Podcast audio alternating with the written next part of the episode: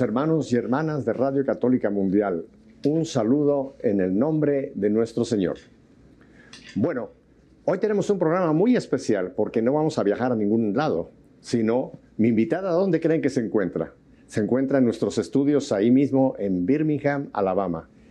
Y es un programa muy juvenil porque van a ver que es muy jovencita todavía la invitada que tengo, mi paisana mexicana, y tenemos con nosotros a Cindy Esparza. Cindy, gracias por estar aquí en Nuestra Fe en Vivo. No, gracias por la invitación. Estoy feliz. Todavía no me la creo que estoy aquí. Y contigo, contigo, qué barbaridad estar aquí. Y, bueno, es una bendición muy grande y ojalá también sea para todas las personas que nos están viendo desde sus casas. Lo, va a hacer, lo va a hacer porque sé que tú tienes eh, un testimonio que va a tocar a muchísima gente. Bueno, ya mencioné que eres mexicana pero te voy a dejar a ti que nos digas en qué hermosa ciudad del norte de México naciste. Soy de la ciudad de las montañas, soy de Monterrey, Nuevo León, al norte de México. Estamos bastante cerca de la frontera con Estados Unidos. Ajá, ajá. Y déjenme les quito un mito. Porque mucha gente dice que la gente de Monterrey son muy codos. no, no Pero son. Eso es un mito. No, no son, no son. Yo, no, yo no, nunca había estado en Monterrey, Cindy. Hace como dos años y medio tuve la oportunidad de llegar ahí para unas charlas que me pidieron y realmente me quedé encantado, no solamente de la ciudad como tal, sino de la gente del norte, que es una gente muy, muy, muy honesta, muy franca, y realmente me quedé enamorado de los monterreyenos. Así que fuera cualquier mito, es una gente linda la gente del norte. Muchas gracias. Cindy, vamos a hablar, antes, de, antes del el trabajo que tú haces tan hermoso para el reino de Dios, Vamos a hablar un poquito de Cindy, aunque ya mucha gente te conoce por tus videos en YouTube, pero me gustaría que tú nos cuentes un poco. Cuéntanos un poco de Cindy, ¿dónde naces, tu familia? Háblanos un poco de ti, Cindy. Bueno, nací en Monterrey, ahí vivo todavía, eh, en una familia conformada por mis papás, Ricardo y Elizabeth, y ellos tienen un testimonio eh, que ellos no podían tener bebés, eh, tardaron en embarazarse cuatro años, estuvieron en muchos tratamientos médicos y bueno, el Señor y la ciencia eh, se juntaron y sanaron. Eh, ellos fueron unas misas de sanación a la par que estaban yendo con una nueva doctora y uno de los sacerdotes les dijo, em, el, el Señor me está diciendo que aquí hay una pareja que tiene problemas de fertilidad y el Señor les está concediendo la gracia de la fertilidad. Y a partir de ahí, a los meses estaban esperando a mi primera hermana, Karen, Después, al año y medio nazco yo y a los cuatro años mi hermano menor Ricardo. Para gloria de Dios, pues aquí estamos no solo uno, sino tres milagros. Ajá, ajá. Oye, cuéntame, ¿y tu familia, una familia católica practicante? Sí, mis papás nos enseñaron desde pequeños a ir a misa, al catecismo. Claro que como familia e individualmente hemos tenido nuestra madurez en la fe y nuestro proceso de conversión, eh, creo que en la adolescencia, cuando mi hermana y yo estábamos más activas en la iglesia, también jalamos a nuestros papás para que se metieran un poquito más a la vida en la fe, porque estaban un poquito ahí como, como católicos light, decimos, ¿no? Eh, de repente faltaban a misa o no estaban tan presentes con los sacramentos. Pero bueno, gracias a Dios, ellos también entraron a una formación para matrimonios y, ahorita siguen caminando ahí con sus hermanos de la comunidad de Famenal. Pero esto quiere decir que entonces las, primeras oraciones que tú eh, pronunciaste, ¿te las enseñó quién, papá o mamá? Pues yo creo que los dos. De hecho, hay unos videos muy simpáticos desde que estábamos chiquitas que nos ponían a rezar antes de dormir y mi hermana y yo muy inquietas, brincando en la cama, rezábamos el Padre Nuestro, el angelito de mi guarda. Pero ambos, la verdad es que nos tocó un tiempo privilegiado y fuimos hijos muy esperados, así que mi mamá de hecho dejó de trabajar, se dedicó al hogar a partir de que nos tuvo, porque su deseo más grande y su realización más grande era ser mamá. Y, bueno, pues ella, eh, junto con mi papá, tomó la decisión de que quería dedicarse al 100 a ser mamá, esposa y a criarnos. Y yo agradezco mucho eso porque veo en, en mis amigos que a lo mejor sus papás no estuvieron presentes en casa, que, que hay una gran diferencia en que los padres estén ahí pendientes de los hijos. Este punto que acabas de tocar, Cindy, es tan importante, tan, tan importante, porque se ha desvalorizado el papel de ama de casa. Importantísimo. Desgraciadamente, de fines del, siglo, principios del siglo XX, fue cuando empezó a entrar esta especie de feminismo, que la mujer tenía que tener un trabajo, que es porque el, trabajo en casa pensaban que la mujer que estaba en casa, pues que era o no tenía una buena formación intelectual o era medio tonta, y se empezó a desvalorizar el papel de ama de casa. Pero tú has dicho una cosa importante, hay una inmensa diferencia entre las familias donde estuvo mamá, sobre todo mamá como ama de casa, a cuando mamá y papá los dos trabajan, hace una enorme diferencia en no solamente la, digamos, la formación ah, eh, pedagógica de los niños, sino también en su formación intelectual y emocional, ¿verdad? Así es, y el cariño de, los niños, sobre todo en, en las etapas tempranas de la vida, es súper importante y que estuviera mi mamá para apoyarnos, para cuidarnos, para enseñarnos. Eh, también nos enseñó a mí y a mi hermana desde muy pequeñas a hacer las labores de la casa, a ser responsables con nuestras tareas. La verdad es que fue un regalo muy grande y le agradezco mucho. Que, que, ella haya tomado esa decisión porque fue responder a un llamado de Dios. Ser mamá, ser ama de casa también es una vocación y un llamado de Dios y, bueno, es de valientes aceptarlo, sobre todo en estos tiempos. Ojalá que escuchemos la voz de Dios eh, en, esto en específico que le hace tanta falta a nuestras familias. Qué bueno. Tu mamá te enseñó las labores de casa. ¿Qué sabes cocinar? ¿Cuál es tu plato? ¿Cuál es tu especialidad en cocinar? A, mis amigas les gusta mucho que les haga picadillo. Picadillo es carne molida con papa y una salsa de tomate.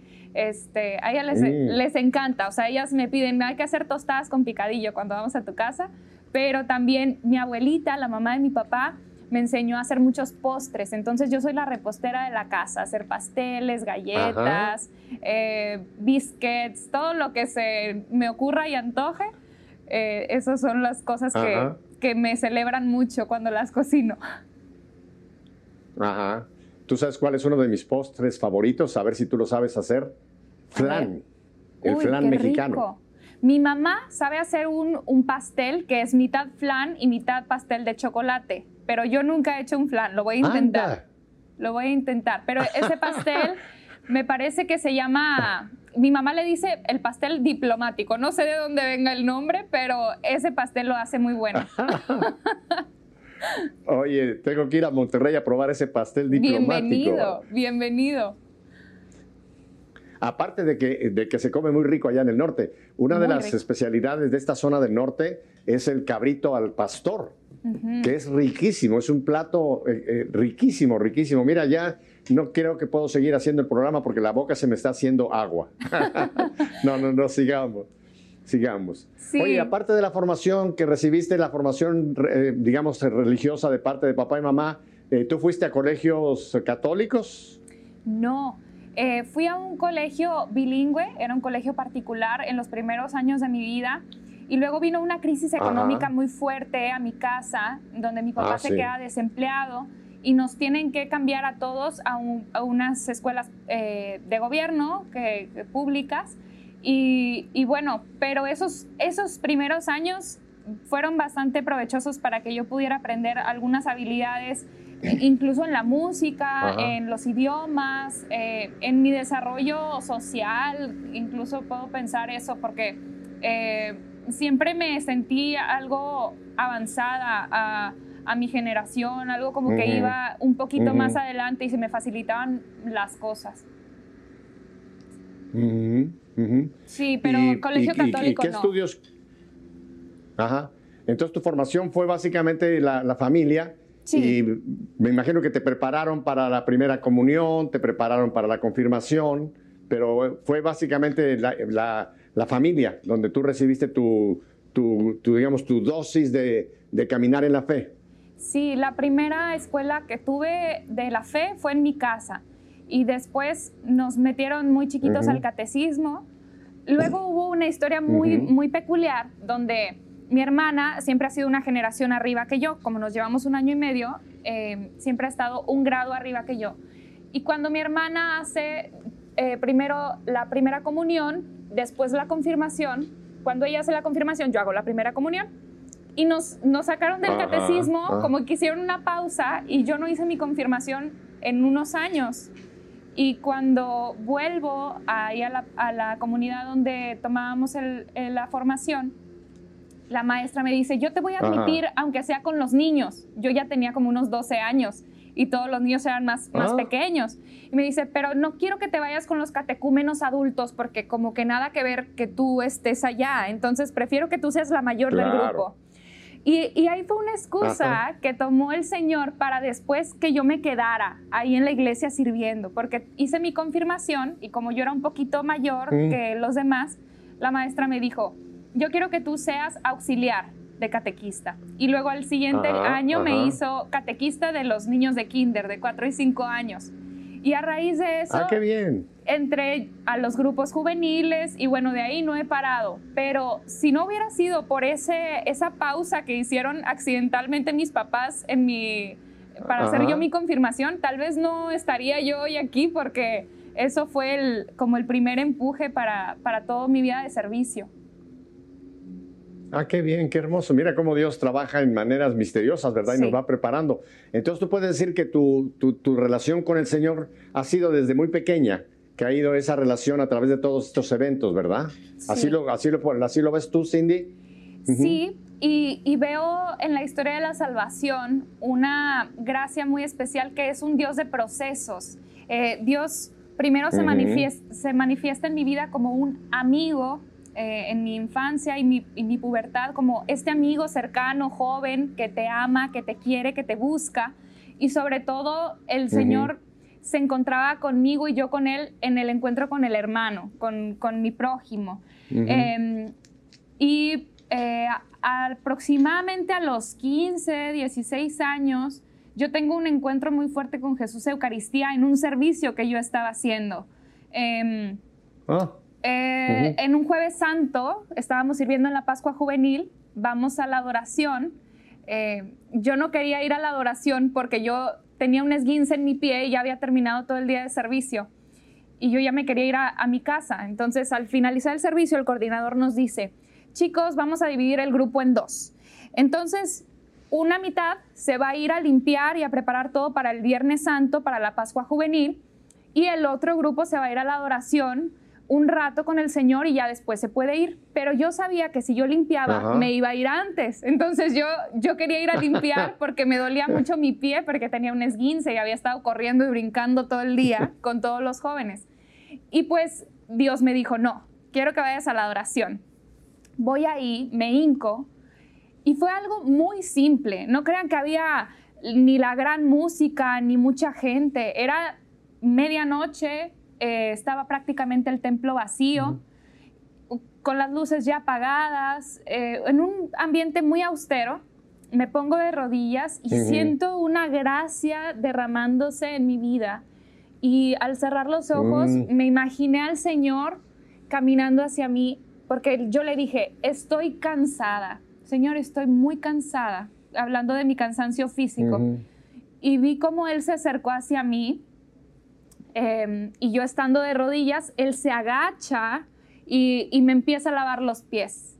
Y, y significó mucho Mm. porque pues yo estaba con el dolor de pies aparte, o sea, era algo que significaba mucho para mí como una atención que Dios estaba teniendo conmigo, un servicio que realmente yo necesitaba y, y lloré, lloré, lloré. Y a partir de ahí conocí a Jesús Eucaristía. Tenía toda mi vida viviendo en la iglesia, pero no en la adoración. Yo no conocía lo que era la adoración eucarística y yo nunca había sentido la presencia de Jesús como en ese día. Y se despertó una, una sed muy grande de conocer más de ese Dios que, que se había querido relacionar conmigo de una manera tan personal. Me voy a adelantar un poco a lo que vamos a seguir hablando, lo que es ahora tu, tu ministerio, Sí. que es el canto, el canto católico. Tienes un canto que se llama Como ofrenda de amor. Así ¿Ese es. canto tiene que ver con esa experiencia que tuviste allá en esa noche?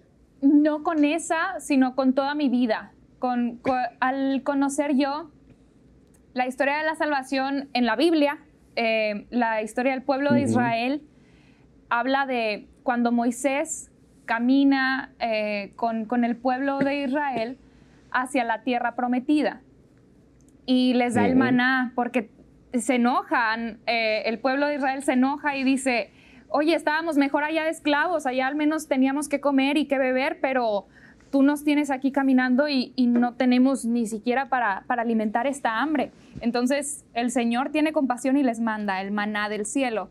Y Jesús ahora es el nuevo maná bajado del cielo, igual que, que como lo hizo con nuestros padres, pero este es el pan que da la vida eterna que nos ayuda a caminar y a peregrinar no a la tierra prometida física como lo fue en su momento Israel, sino a la tierra prometida de la eternidad, hacia el reino de los cielos.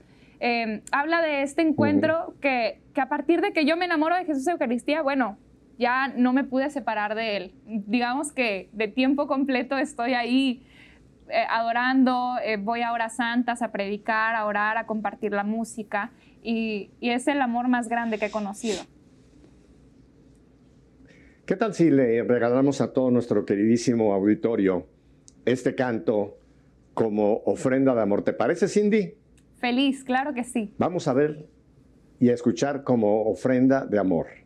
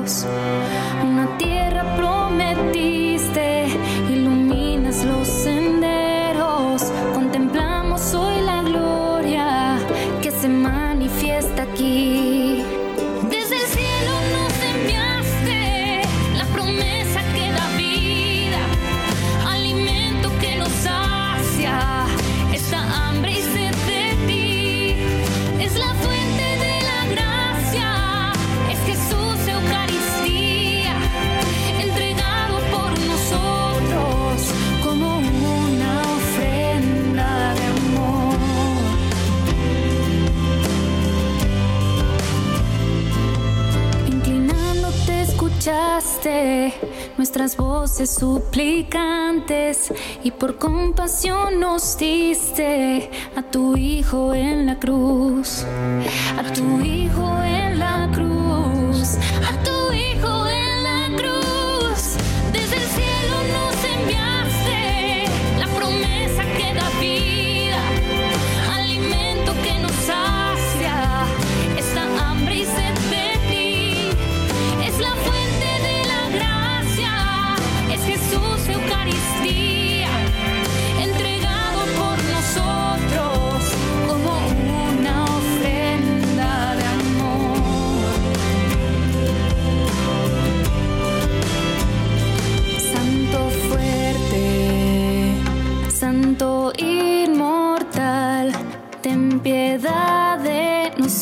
nosotros, ten piedad. Santo fuerte, Santo inmortal, ten piedad de nosotros, ten piedad. Santo fuerte, Santo inmortal,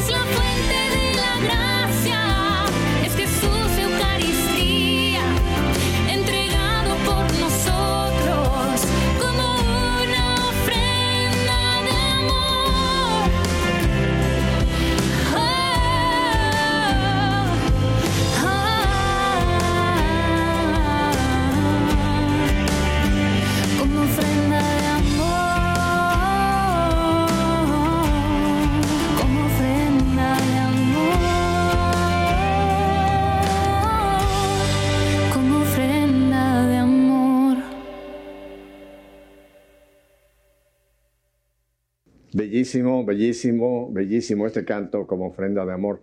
Ya, ya, que la gente ahora ya te vio, quizá mucha gente que no te conocía, Cindy, ya te vieron cantando y cantando con esa unción que, que se ve que la tienes. Cuéntame, ¿cuándo empiezas tú a cantar? ¿Cómo es que tú empiezas a cantar? Para empezar por ahí. Pues mira, yo creo que fue tan chiquita que ni siquiera me acuerdo. No tengo memoria yo de la primera vez que canté. Como te platicaba, em, desde pequeña mi papá fue el que me enseñó sobre la música. Él, él cantaba cuando estaba joven y, y bueno, nos enseñó a mí, a mi hermana, Em, nos llevaba a la iglesia a cantar. Los primeros recuerdos de, cantar frente a la gente, eh, me acuerdo que había una iglesia donde eh, iba el coro de mi papá, de cuando eran jóvenes, ya todos siendo señores, y, me llevaban a mí y a mi hermana, y a mí la barda me quedaba como así. Ya sabes que en las iglesias eh, el coro casi siempre está atrás, arriba, y yo me asomaba por la barda y apenas me salían los ojitos. y, cantábamos ahí con todos los señores, éramos las únicas niñas, mi hermana y yo. Em, y más adelante, pues mi papá me siguió enseñando un poco de técnica, lo que él había aprendido cuando, cuando era joven, cuando estaba niño. Y luego estuve en un par de academias donde desarrollamos un poquito las, las cuestiones técnicas, pero sí había esa esa inquietud y yo sentía que, que yo quería un poco más, quería un poco más, pero no sabía exactamente a dónde. En algún momento de mi vida me propusieron, no, llevamos a grabar música, ya sabes, de popular, secular, eh, vamos a firmar un contrato. Y para empezar, yo digo, ni, ni estaba lista. Y mis papás me cuidaron mucho. Ellos me dijeron, tú no puedes firmar nada y no estás en edad para, para hacer esto espérate, sé prudente, espérate y vamos a ver qué, mm. qué, va diciendo la vida. Y bueno, les agradezco muchísimo porque antes de que yo tuviera la edad para dar un paso más, me encontré con el amor de Cristo y me inspiró a cantarle a Él. Entonces ya no había eh, que firmar ningún contrato más que con Jesús. En exclusiva para, para el Señor. Qué bien, qué bueno. Sí. Oye, pues tus papás han sido, han sido realmente padres muy, muy sabios que te han sabido muy bien ir modulando en tus, eh, en tus etapas de vida, ¿verdad? Así que les mando una, una gran felicitación. A, ¿Cómo es que se llaman? Ricardo y Elizabeth. Yo me imagino que están viendo el programa, así que Ricardo y Elizabeth, felicidades. Les mando un fuerte abrazo. Han hecho un gran trabajo con Cindy. Gracias.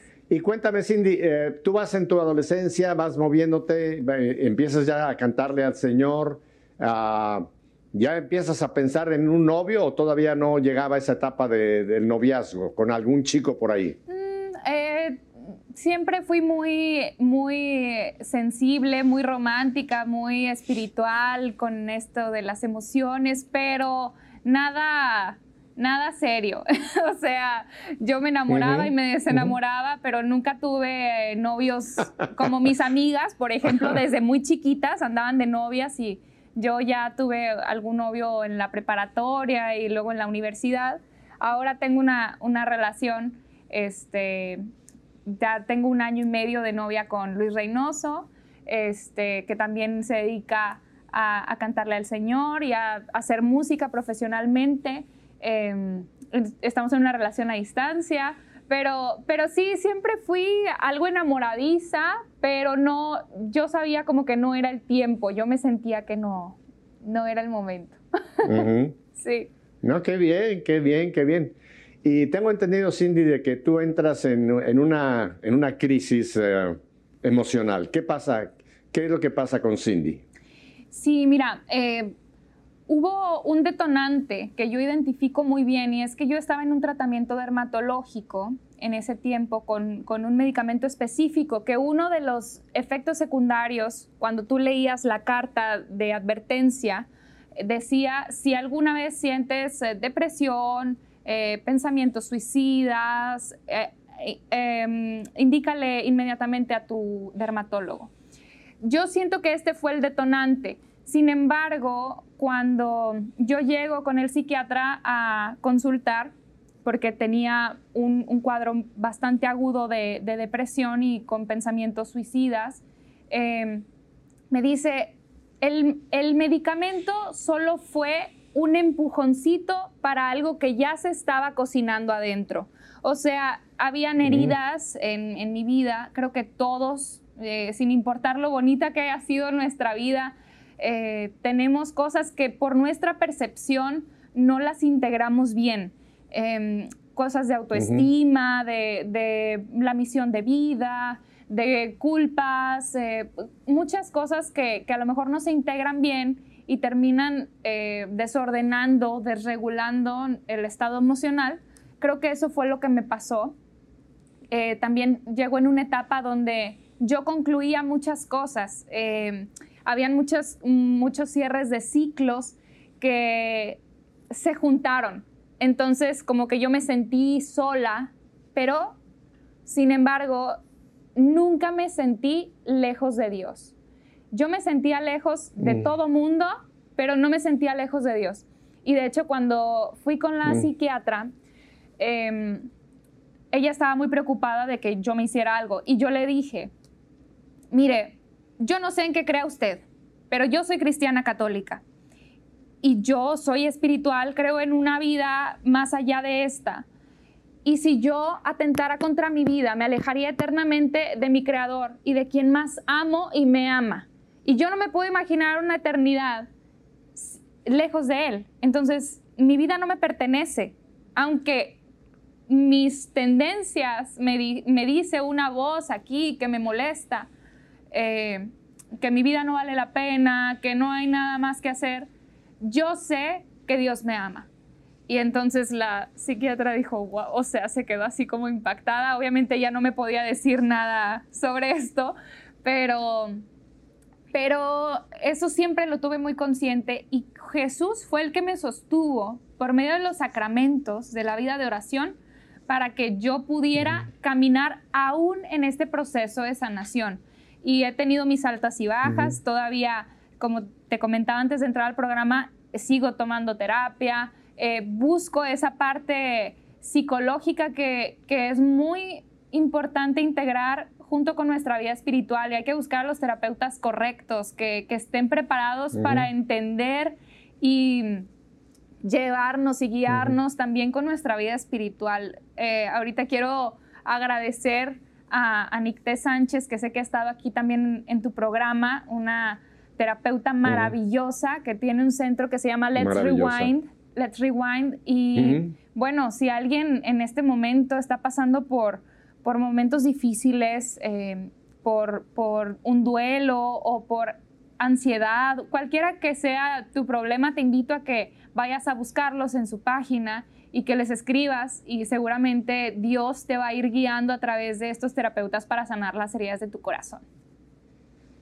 Así es. Vamos a seguir hablando de esto, pero tengo aquí eh, en mi lista de los videos que tú nos regalaste para poderlos presentar aquí en EWTN un canto que dice, quiero abrazarme a ti me suena con esto que tú nos has contado de que este, este señor tú no lo sueltas por nada. Cuéntanos un poco de este video que vamos a ver en un momento.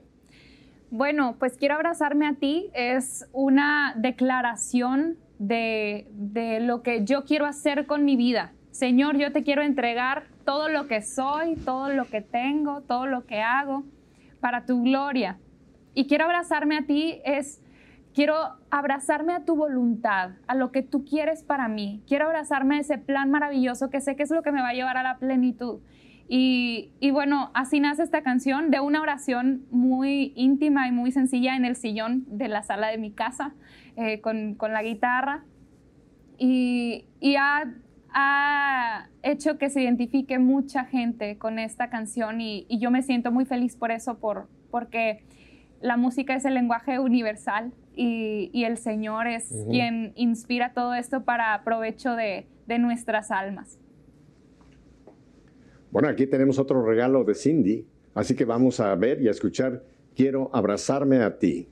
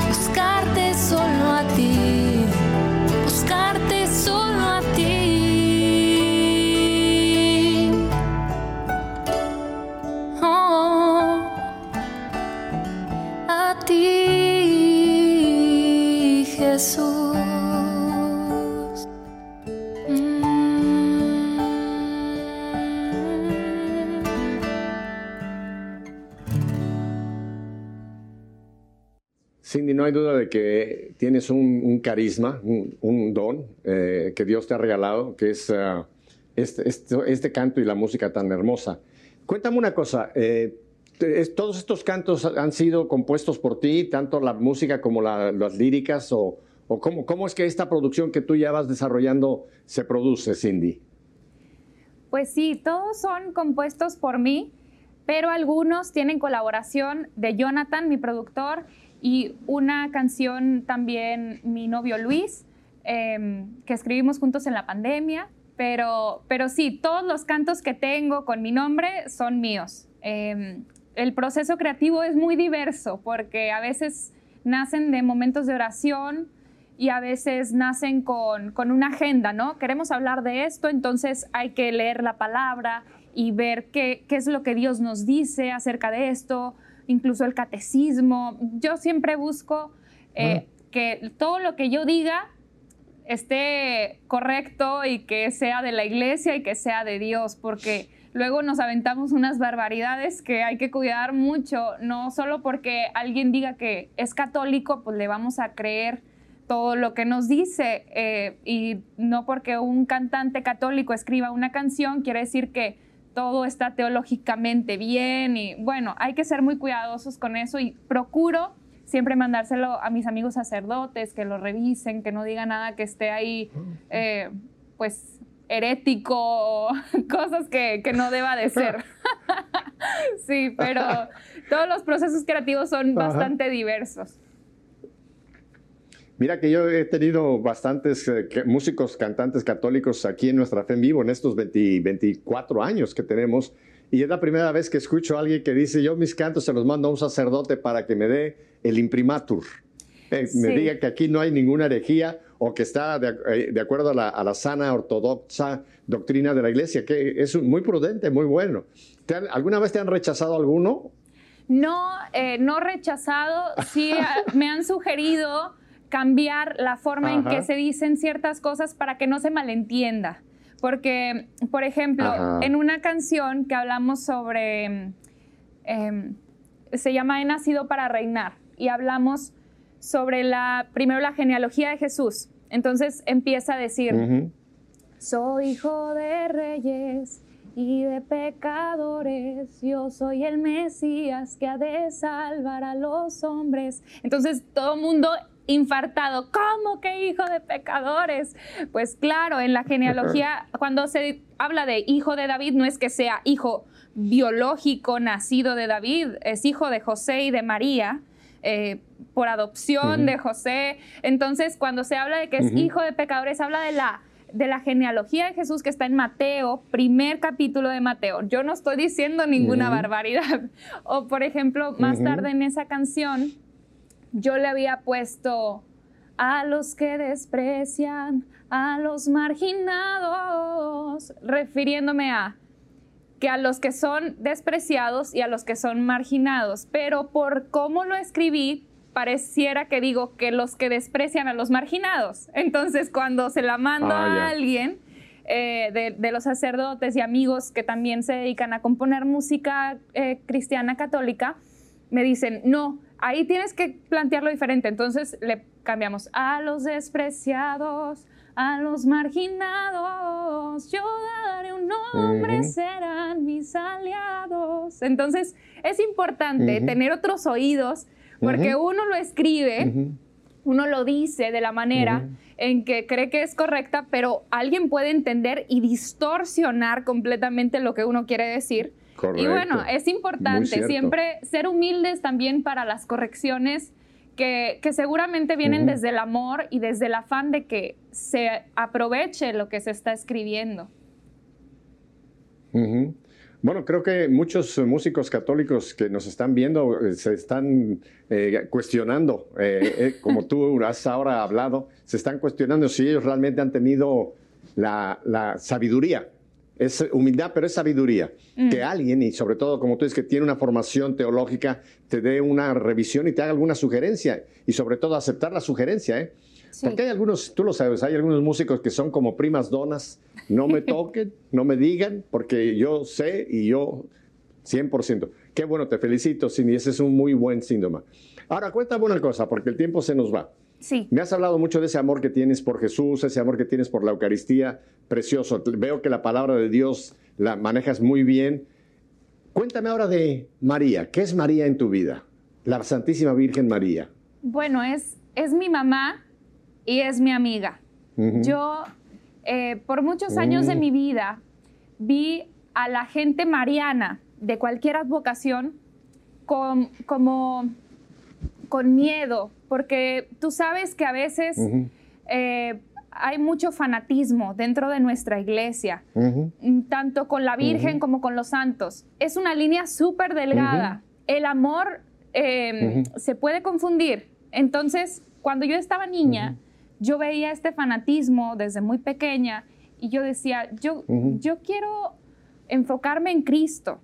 Quiero, quiero, o sea, no me quiero equivocar. No me quiero equivocar, no, no quiero adorar a María, no quiero adorar a los santos, quiero darle su lugar y rezaba y eh, pues, pero no tenía una relación igual, era como distante por ese miedo. lo veía también como algo de ignorancia, que, mucha gente por ignorancia eh, tenía estas conductas. Pero llega un momento de mi vida, eh, a partir de que tomo una formación, a partir de los 16 años estuve en una formación de 5 años con los misioneros de familia y juventud en comunidad juvenil. Les mando un abrazo muy grande, han sido un parteaguas en mi vida y los amo con todo mi corazón. Un beso hasta el cielo al padre Agustín Rojano, al padre Daniel. Em, en este carisma, a mí me dieron el regalo del amor por María. En la advocación, en la devoción de Santa María de la Juventud. Y más adelante, después de yo encontrarme con esta advocación, me encuentro con la guadalupana. Y wow, o sea, bueno, ¿qué te puedo decir? Ha intercedido por mí de una manera maravillosa en mi carrera. Yo le consagré mi carrera como dentista porque tuve mis malos ratos ahí con, mi carrera. Es una cosa muy demandante. Em, pero, pero yo le dije, a ver María, yo ya estoy por tirar la toalla aquí y yo no sé si Dios quiera o no quiera que esté, pero si Dios quiere que esté, yo sé que tú me vas a ayudar a que todo se dé para bien, que todo salga adelante en mi carrera. Entonces, así, de un día para otro, todas las cosas que estaban complicadísimas en mis estudios, en mi escuela, en mi carrera, se empezaron a dar con una eh, fluidez, una naturalidad que yo me enamoré de mi carrera gracias a María. Yo me enamoré de mi profesión gracias a ella. Es algo completamente extraño porque dices que tienen que ver los dientes con, con nuestra Madre Santísima, pero por su intercesión por su intercesión. Eh, me encontré con, con ella de una manera muy cercana al verla como una mujer joven como yo, una mujer determinada, una mujer fiel, valiente. Y, y bueno, pues, ¿qué te puedo decir? Em, estoy feliz y, y, no le puedo agradecer más. Sabe el amor que le tengo, sabe que la tengo como, como mi amiga, como mi mamá también, con ese abrazo maternal y ese cuidado que, nunca lo aparta de nosotros. Entonces, pues estoy feliz. Esta canción eh, que, vamos a compartir en un, momento más se llama A tu lado siempre iremos y fue escrita de hecho para Santa María de la Juventud, para esta advocación que te digo que conocí a través de los misioneros de familia y juventud ahí en Monterrey, Nuevo León. Bueno, ya la anunciaste, es qué bueno que este tercer regalo que nos has traído, porque pudiéramos pasarnos dos o tres o cuatro programas poniendo eh, música tuya, pero vamos, vamos a este video hermosísimo también que nos acabas de, de compartir, así que otro regalo de Cindy, y este con María como el tema. Vamos adelante.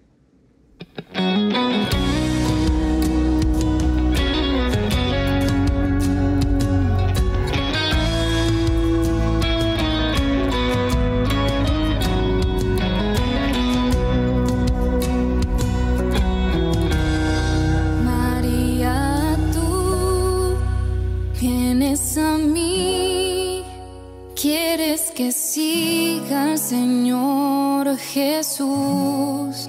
Hoy quiero cantar, pues te conocí. Hay gozo por tu llegada a mí. La Madre de Dios, mi ejemplo a seguir. Hermosa y perfecta eres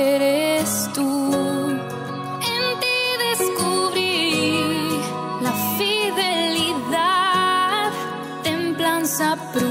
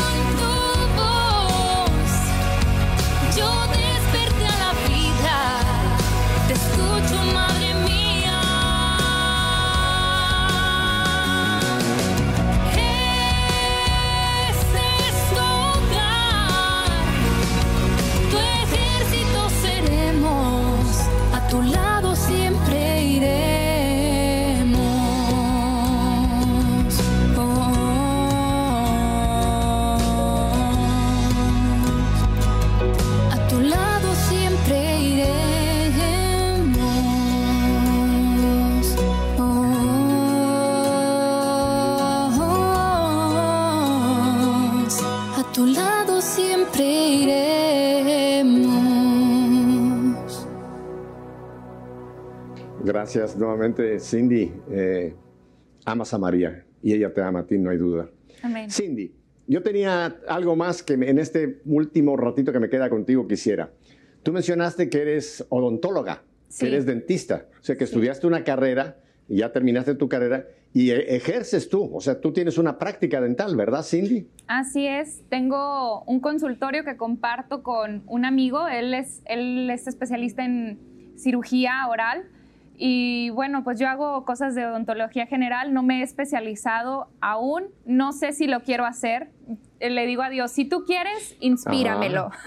Pero hasta ahorita eh, mi carrera me permite, gracias a Dios, compartir el ministerio y la profesión. Porque yo tengo mi agenda abierta, entonces cuando tengo cosas como esta, venir acá a otro país, eh, puedo decir, bueno, estos días no voy a programar pacientes, feliz, me vengo y regreso y atiendo y se, comparte y, se hace un, muy buena, una muy buena amalgama entre mi profesión y, mi ministerio, mi vida personal. Gracias a Dios, em, hasta ahora lo entiendo, muchas veces mis papás me lo dijeron, que a veces necesitamos algo que dé los medios para hacer lo que es nuestra misión. O sea, yo he encontrado en mi profesión una misión también. Con la música, mm, el Señor puede sanar muchos corazones, pero también con mis manos, con mi intelecto, con mi preparación profesional, puede sanar físicamente a las personas. Eh, y eso lo hace Él a través de mí. Yo le he entregado mis manos, mi intelecto para que Él haga eso. Y, qué mejor que regalarle sonrisas a la gente. Y, y bueno, pues eh, mi carrera, gracias a Dios, me ha permitido poner los medios para seguir haciendo música, para seguir evangelizando. Em, y bueno, pues le doy muchas gracias a Dios por eso. Le doy muchas, muchas gracias por darme la oportunidad de enamorarme de, mi carrera y, de seguir sirviéndole tanto allá como en el ministerio. No, no, y, se ve que lo tienes muy bien sincronizado. O sea, tú puedes ir a conciertos o a conferencias y a la vez tener tu práctica profesional y las puedes manejar armonizándolas, como tú dices. Eh, el Señor, acuérdate que también una gran parte de su misión fue sanar físicamente. Sí. Eh, no, no solamente espiritualmente, sino también el Señor sanaba eh, leprosos, ciegos, sordos, mudos, etcétera. O sea que es parte también del ministerio cristiano. Si podemos, por una profesión como la tuya, ayudar a la salud de las personas, es también, es también un acto cristiano, Cindy. Sí. Y cuéntame, Cindy, en los minutos que me quedan, ¿qué planes tienes de aquí al futuro? Ya nos comentaste que tienes en Ciudad de México un galán, a Luis. ¿Tienen planes ya de en un futuro llegar a un matrimonio? ¿Qué, ¿Cómo ves a Cindy de aquí en adelante?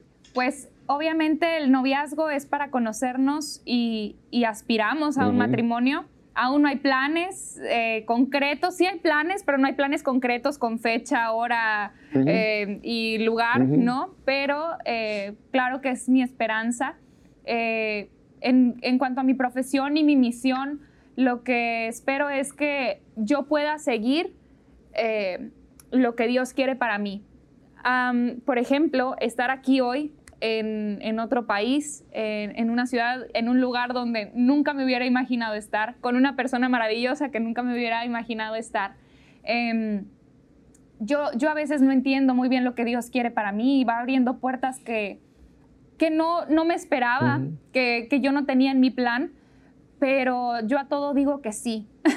cuando, cuando él me invita, yo digo, ok, va por acá y lo voy sintiendo y lo voy consultando en oración. Así que, ¿cómo me veo de aquí en cinco años? No lo tengo muy claro. Ya no me gusta hacer planes. En algún momento de mi vida me gustaba tener el control. Bueno, mañana se hace esto y pasado esto y esto. Me gusta más planear a corto y mediano plazo. Eh, porque sé que Dios nos puede cambiar la vida en cualquier momento. Simplemente tenemos todo lo que ha pasado este año, nos movió la vida a todos, nos movió Nuestra, nuestros planes, nuestros proyectos, nuestra vida, nuestra, nuestras comodidades. Y bueno, qué mejor que estar dispuestos. Así que, ¿qué planes tengo? Seguir haciendo lo que vengo haciendo y lo que se vaya cruzando en el camino y Dios me invite, decirle que sí. Pero hay un punto que mencionaste que creo que es muy importante y que hoy día una gran parte de la juventud no lo considera que es que, es, que, es que debe ser el proceso. Tú tienes un noviazgo donde están discerniendo realmente si este es el llamado de Dios para formar un matrimonio y posteriormente una familia. Hoy día, Sidney, tú lo sabes que muchos jóvenes no quieren eso. Quieren llegar ya a una relación carnal, quieren llegar a una relación ah, sexual, digámoslo claramente, y no, para llegar realmente lo que una mujer siempre tradicionalmente, y qué bueno que tus padres te inculcaron esto y que tú lo tienes claro, este periodo es muy importante, el periodo del noviazgo. Sí. Porque es un periodo para conocerse, para saber si realmente el uno es el otro, si es el, el hombre que Dios quiere o es la mujer que Dios quiere para mí. Y qué triste que, te repito, mucha de la juventud no quiere saber de eso. Así que te felicito por esa, esa decisión. De, eh, ya tenemos planes, pero no tenemos días, ni horas, ni fechas, para dejarle al Señor que, que vaya eh, funcionando, que los vaya llevando para, para donde Él quiera, ¿verdad? Te felicito, Cindy, realmente. Me tienes muy, muy admirado. Eres una, eres una chica que a pesar de que has pasado por esa eh, situación, esa depresión o esa complicación, nada más una pregunta de curiosidad médica. La medicina que te produjo esto, me decías que es una medicina de tipo de para para, Dermatológico. para la piel. Dermatológico. Dermatológico. Mira, yo no lo quiero. Ah, mira, yo no sabía. Sí, yo no le, yo no quiero desinformar a la gente y decir si lo tomas te va a pasar porque no es así. Eh, también puede ser un desequilibrio químico endógeno, no, no de algo externo. Así que yo lo que les recomiendo es que siempre busquen a los profesionales, a los psiquiatras, a los psicólogos que saben de esto. A veces es una hormona que traemos por ahí desequilibrada y nada más con que nos den una pastillita que la, la regule y con eso tenemos, pero siempre buscar a los que saben, no le tengamos miedo, quitemos el estigma de que es que yo no estoy loco, yo no voy a ir allá. Bueno, no nos tenemos que esperar a estar locos, o sea, nadie quiere llegar a ese punto. Y, bueno, si ahorita te sientes un poquito mal, adelante, ve y eso poquito que se vaya. Claro. Cindy, en este minuto que me queda, dinos, ¿dónde la gente te puede contactar? ¿Dónde la gente puede obtener tu producción? Eh, eh, hemos estado durante el programa poniéndolo, pero yo quisiera que tú lo menciones. ¿Dónde te puede, la gente dónde puede contactar a Cindy Esparza? Bueno, mis redes sociales eh, son arroba Cindy Esparza G, G de García, mi segundo apellido. Y pueden encontrarme en YouTube como Cindy Esparza, pero también mi música la pueden encontrar en el canal de Jonathan Arbaez, que es mi productor en todas las plataformas digitales, pueden escucharla y, bueno, ojalá que podamos estar en contacto por ahí. Yo estoy muy feliz de compartir este caminar que a mí todavía me falta mucho, compartirlo con ustedes y que sigamos creciendo juntos con Jesús. Claro. Y en las plataformas como Amazon se puede comprar, ahí tienes tu producción, sí, que la gente la pueda adquirir. Sí, en Spotify, Apple Music, Deezer, en Amazon Music, en todo pueden encontrar mi música. Bueno. Bueno, Cindy, pues te quiero dar las gracias por este rato tan juvenil y tan, tan, tan hermoso que nos has permitido pasar contigo, con tu música, con tu producción. Y vamos a dejar la puerta abierta para si el Señor te lleva al siguiente paso, que sería un matrimonio en un futuro con Luis, si es lo que Dios quiere, que en un próximo programa los tengamos a los dos. ¿Qué te parece? Primero Dios, ojalá que sí. Yo digo, ojalá. ojalá. Ojalá. Vamos a dejarlo así en ojalá. Muchísimas gracias, Cindy. Que tengas un feliz regreso a tu querido, mi querido México, a tu querida tierra, Monterrey, ciudad muy linda. Y a ustedes, mi familia, ya saben, lo que cada semana les pido. Si Dios nos concede una semana más de vida, Vuélvanse a sintonizar con nosotros la próxima semana porque tendremos otro programa para seguir haciendo que nuestra fe sea vida, no solamente sea una fe sin obra, sino pasa a ser como la de esta chica, una fe que se hace vida. Hasta la próxima semana.